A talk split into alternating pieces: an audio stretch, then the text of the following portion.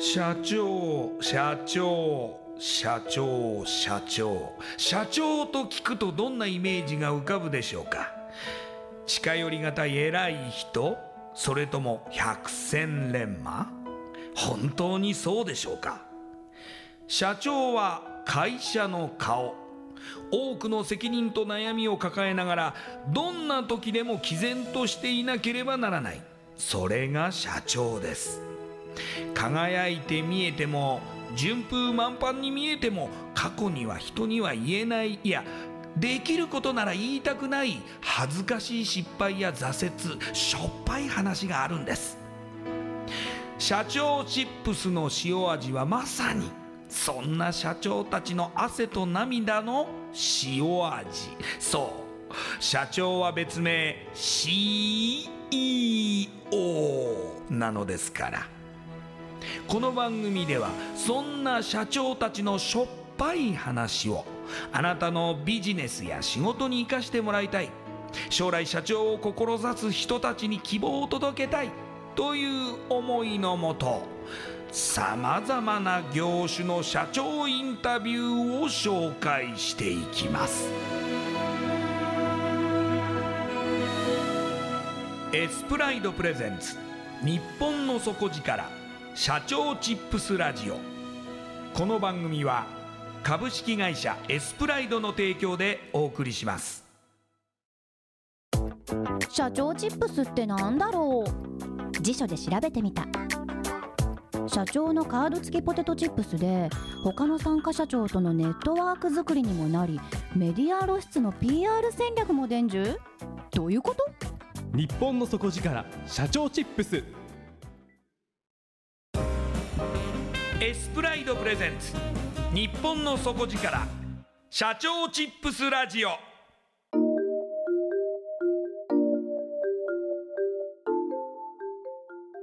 エスプライドプレゼンツ。日本の底力。社長チップスラジオ。こんばんは。社長応援ナビゲーターの西川真理子です。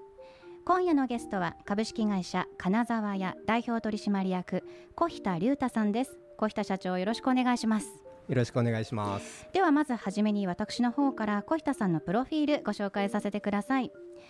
小日田社長は専修大学経営学部をご卒業。2004年長谷川興産株式会社。現在の人はライフパートナー株式会社にご入社。お掃除本舗をはじめとして6業態の FC 加盟店開発に携わります。2016年には株式会社金沢屋の創業者にその手腕を買われてご入社。メイン事業である金沢屋の FC 事業の手こ入れ赤字事業の縮小撤退を進め前期の赤字決算から V 字回復を果たしました。そして今年2018年3月創業者の死去に伴い代表取締役に就任され現在は全国200店舗を超える襖の張り替え専門店金沢屋を全国に FC 展開中です。また新規事業として壁紙の張り替え専門店壁子の立ち上げにも尽力されています。それではこの後小日田社長の汗と涙の塩味エピソードに迫っていきます。小日社長まず長谷川興産株式会社現在の人はライフパートナーさんにご入社されますがこの会社さんはお掃除本舗の会社ですよね、はい、なぜこの会社に入社されることになったんですか？はい、えー、掃除にはあんまり興味なかったんですけど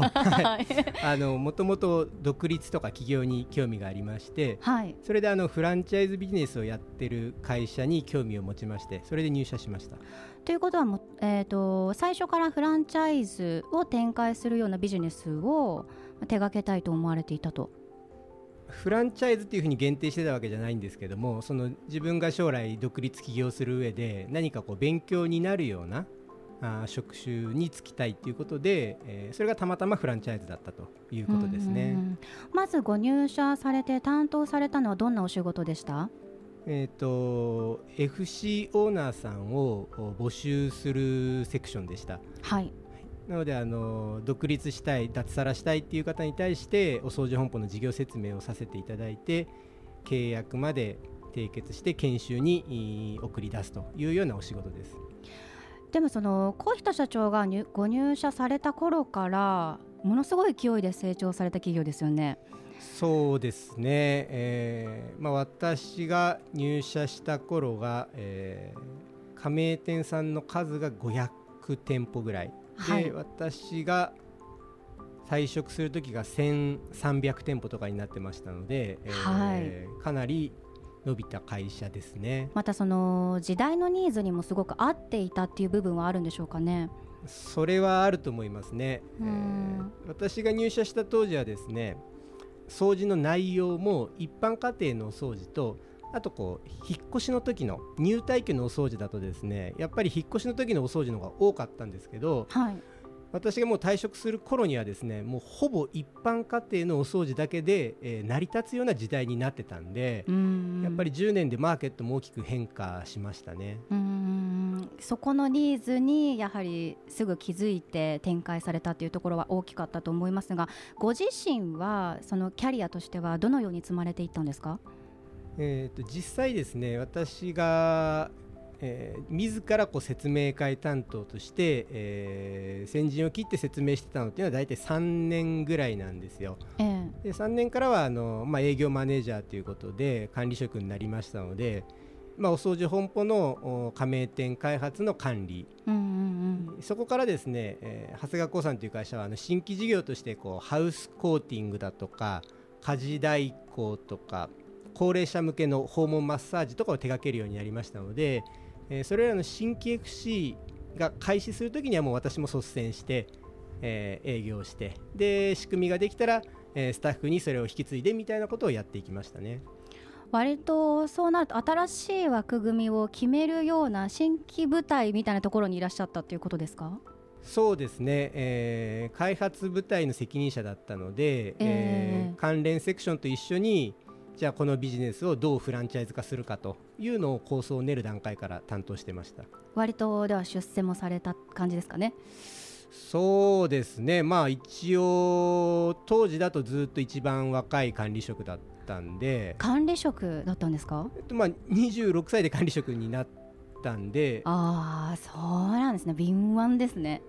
えーまあ、運が良かっただけかなと思います。ああっていうのもやはりその金沢屋さんの創業者に出会うきっかけにもなったんですかね？そうですね、えー、創業者の方に会ったのがまだ長谷川興さんの社員の当時で、はい、一番最初にお会いしたのが2011年なんでうん、えー、私が辞めるより5年ぐらい前からもうお会いしてますね。はい。それは仕事を通じてお会いしてでやはりその手腕を買われてっていうことですから割とすごく認められてたってことですよね。そうですね一緒に何かこうビジネスをやったんですか？ビジネスは、まあ、あの会社員だったんで副業できないんでビジネスをやったってことはないですけど、えー、まあ一緒にご飯食べに行ったりとか一緒に遊び行ったりっていう中でもあったので、まあ、お互いあの人間性も分かっていたっていうのはやっぱり一つありますね。そんな中でこう仲間になってくれないかというお話があったってことですね。そうですね、まあ、半分冗談みたいに言ってても僕も冗談みたいに交わしてたんですけれども、まあ、いざ、えー、会社を辞めようと思った時に、まあ、僕はもう取締役で、えー、転職するかもしくは自分で商売をやるかという2択だったのでじゃあ取締役で、えー、転職できる先と、はい、でかつ自分のボスが、えー、尊敬できる人間かどうかというところで選択したのがやっぱり金沢屋ですね。金沢屋さんではやはりその FC 事業の手こ入れをしたいということでその小日田社長の経験を買っていたっていうことですよね。そうだと思います。うんで取締役として今度は金沢屋さんにご入社されることになりますね、はい、この金沢屋さんですがその屏風とか襖とかの壁紙の張り替え事業。そうですね、はい、えっ、ー、と襖とあと障子。障子ですね。あと網戸。網戸。はい。これを張り替える専門店ですね。を FC 展開しようとされていたと。はい、はい、当時は、まあ、その金沢屋さんだけだったってことですか？そうですね、はい、じゃあ小日田社長が入ってから FC 展開をえーと、私が入った頃にはもうあのある程度出来上がったような段階で、はい。えー、もう当時から200店舗ぐらいあったんですね。はい。えー、金沢屋という会社もあの急成長したんですよ。そうなんですね。まあ、パッと聞いてそんなビジネス成り立つのかなっていうふうに思われたと思うんですけど多くの方がやっぱりそういう興味を持たれてもしかしてこの事業面白いんじゃないかって言ってやっぱ加盟される方がすごい多かったんですね。なので急拡大したんですけれども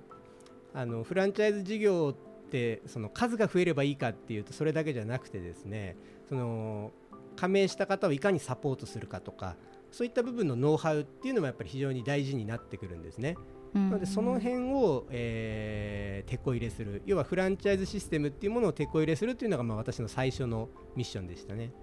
いきなりじゃあ今日から襖とか障子の張り替えの事業やりたいんだけどって言ってできるものなんでしょうか、えー、そこは研修制度がありますのであなるほど、えーまあ、6日間の研修ですね当時は。で、えー、一通りはできるようになります。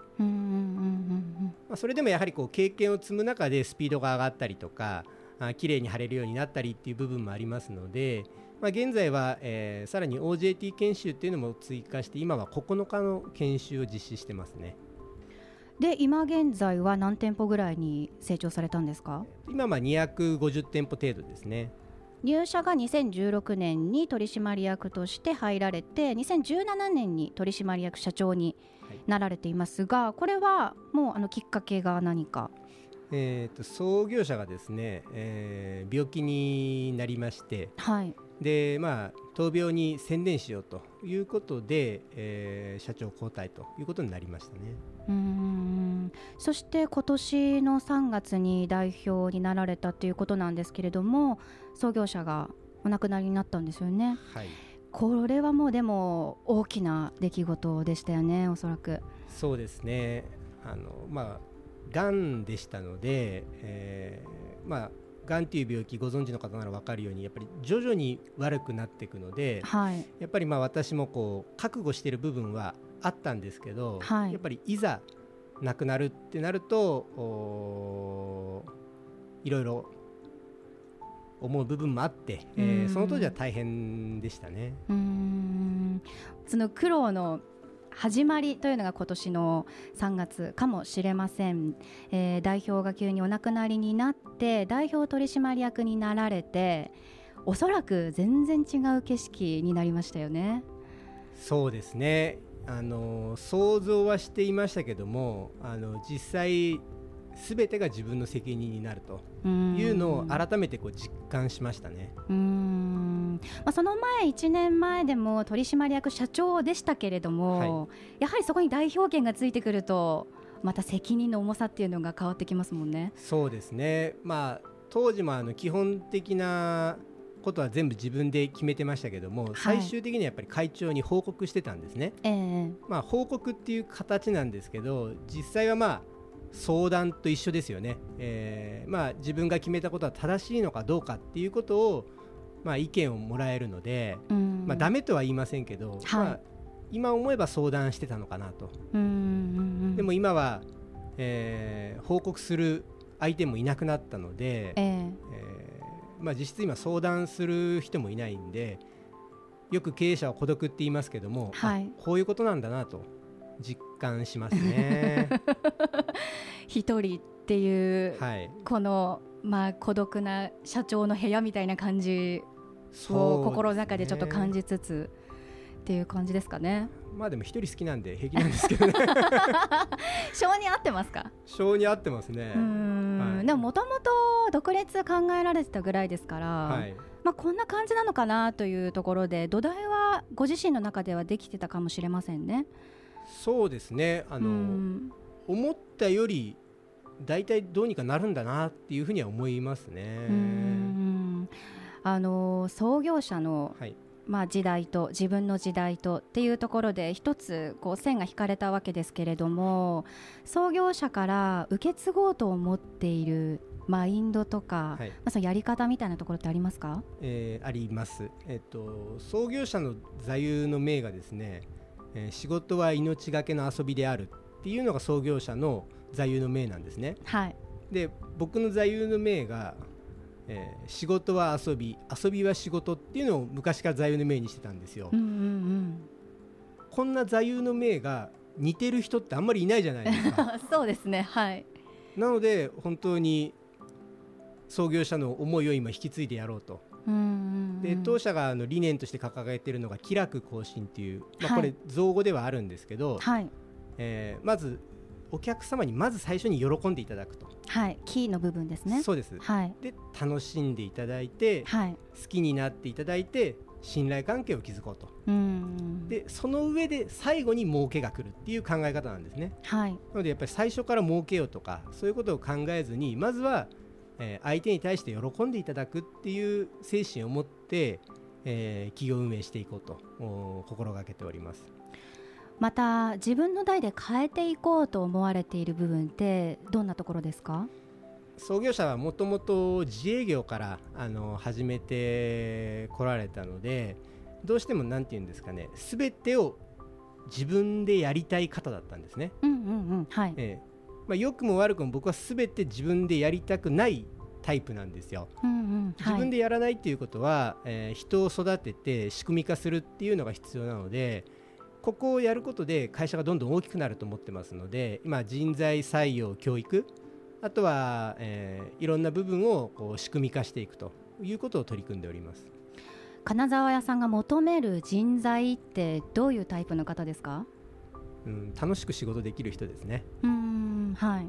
なのでまあ私面接の時に、ええ、あの最初に条件面から入る方っていうのはもう基本的にはもうその時点でもアウトにしてるんですよ。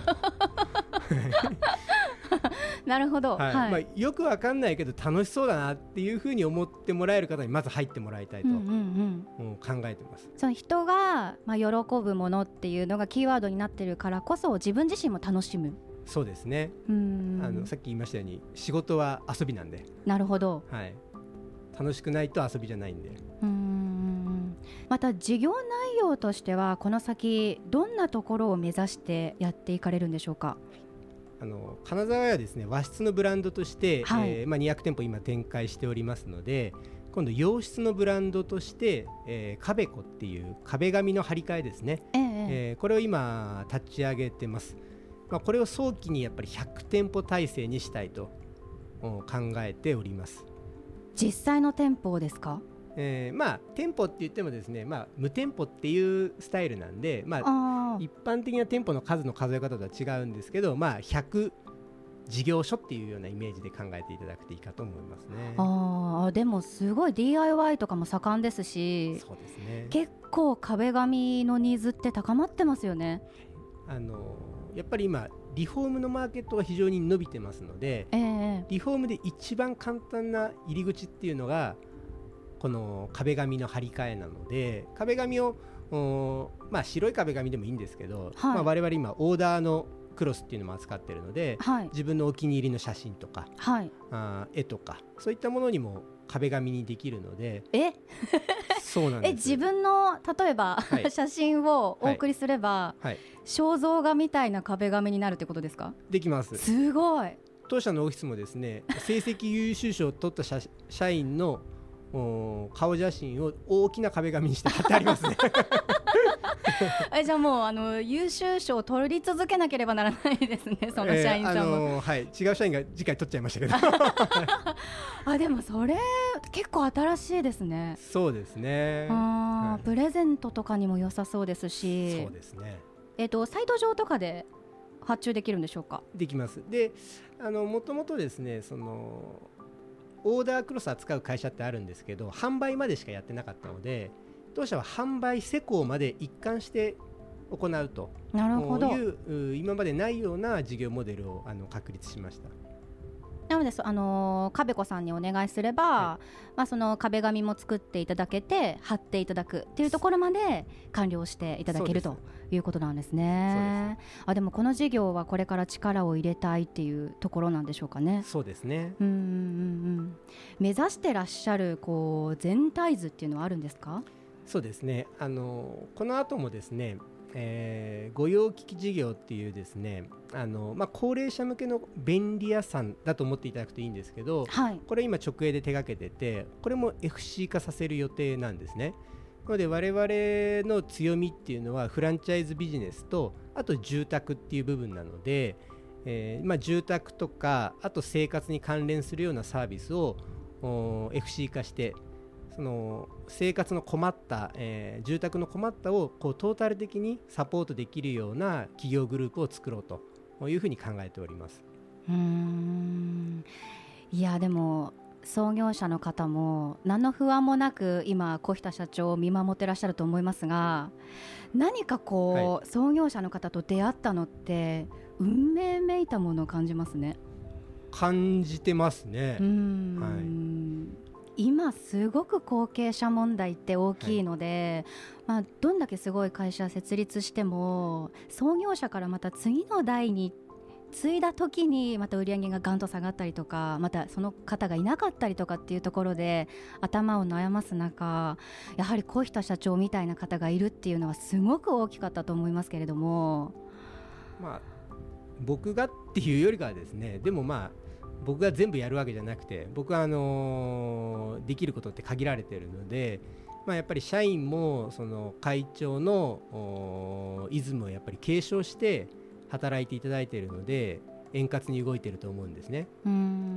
まあ、会長が亡くなられてそれで辞めるって言った社員も当然いませんし加盟店さんもやっぱりいなかったので、はい、皆さんのがですねそういう会長の思いとかを継いでるのかなというふうには思いますね。うん。社長チップスの社長さんたちもやはり後継者問題悩んでらっしゃる方たくさんいらっしゃいますしでも一方で若い方で社長になりたいという方はたくさんいらっしゃるのでそこのマッチングがもしかしたらできたらまたすごく世界観広がるなと思うんですが未来の社長とか起業したいと思われている方に小下社長からアドバイスいただけたりしますかね？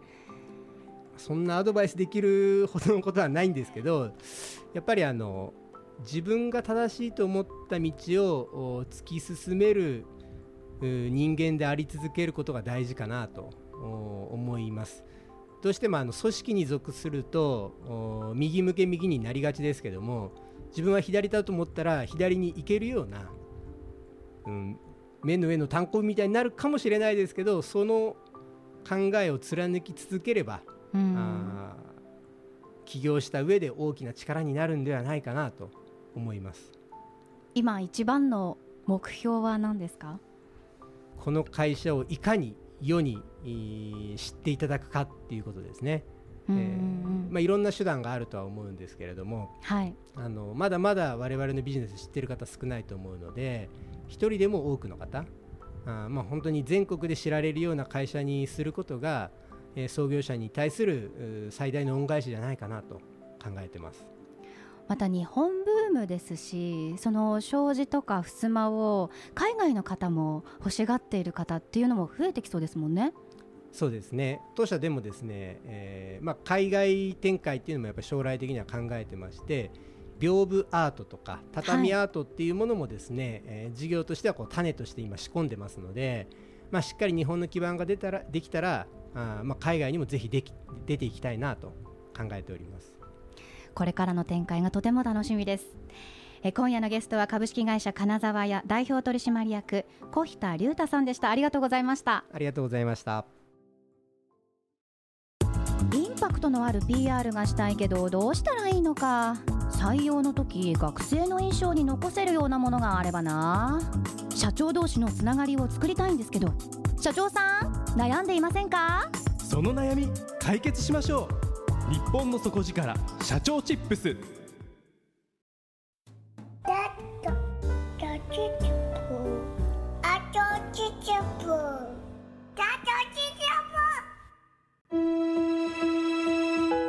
エスプライドプレゼンツ日本の底力社長チップスラジオ。